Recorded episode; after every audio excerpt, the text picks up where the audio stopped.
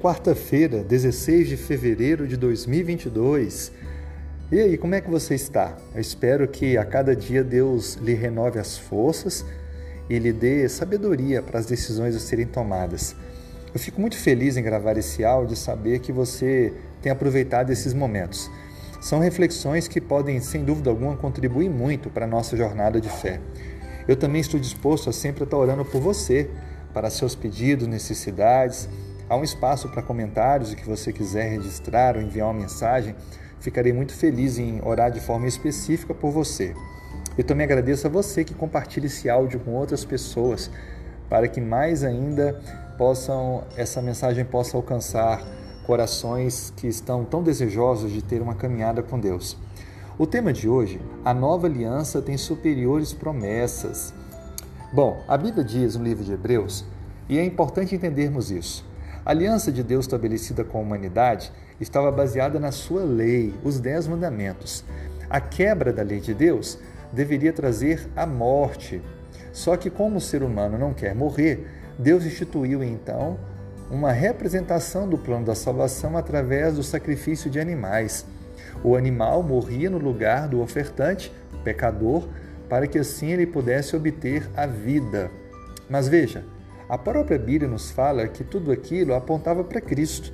E a nova aliança é Cristo morrendo pela humanidade e dando assim a sua vida por todos. O livro de Hebreus, no capítulo 10, versículo 3 em diante, 4 em diante, diz assim: porque é impossível que o sangue de touros e de bodes remova pecados. Por isso, ao entrar no mundo, diz: Sacrifício e oferta não quiseste, antes um corpo me formaste. Não te deleitaste com holocaustos e ofertas pelo pecado. Então eu disse: Eis aqui estou, no rolo do livro está escrito a meu respeito, para fazer, ó Deus, segundo a tua vontade. É interessante notar que aqui nós encontramos uma referência à antiga aliança, ou seja, o sacrifício de animais como perdendo a sua validade. E agora o sacrifício de Cristo que se entrega, que se faz um de nós, a encarnação do Deus Filho, para que pudesse então pagar o preço pelos pecados de todos os seres humanos. Então a antiga aliança era ratificada com o sangue de animais, e o povo falhou em obedecer a Deus. Agora, a nova aliança, ela é firmada com o sangue de Cristo, que é perfeito, cumpriu tudo o que deveria e, portanto, ele nos garante a salvação.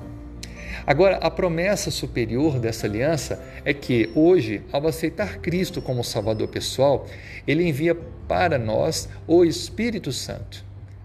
É tão bom saber que o próprio Deus Espírito que habitar em nosso coração quer transformar nossa vida, quer nos dotar de capacidades sobrenaturais para que possamos viver e compartilhar o Evangelho. Então, a promessa superior é a garantia de eternidade, e enquanto aguardamos a eternidade, a volta de Cristo, termos o Espírito Santo agindo em nós. E aí? Você está disposto a viver essa bênção, a essa promessa superior de Cristo? Então, entregue o coração para Ele. Estabeleça com Ele uma aliança aceite o sacrifício de Cristo e receba o dom maravilhoso do Espírito Santo. Amém? Vamos então juntos fazer uma oração e agradecer a Deus por isso?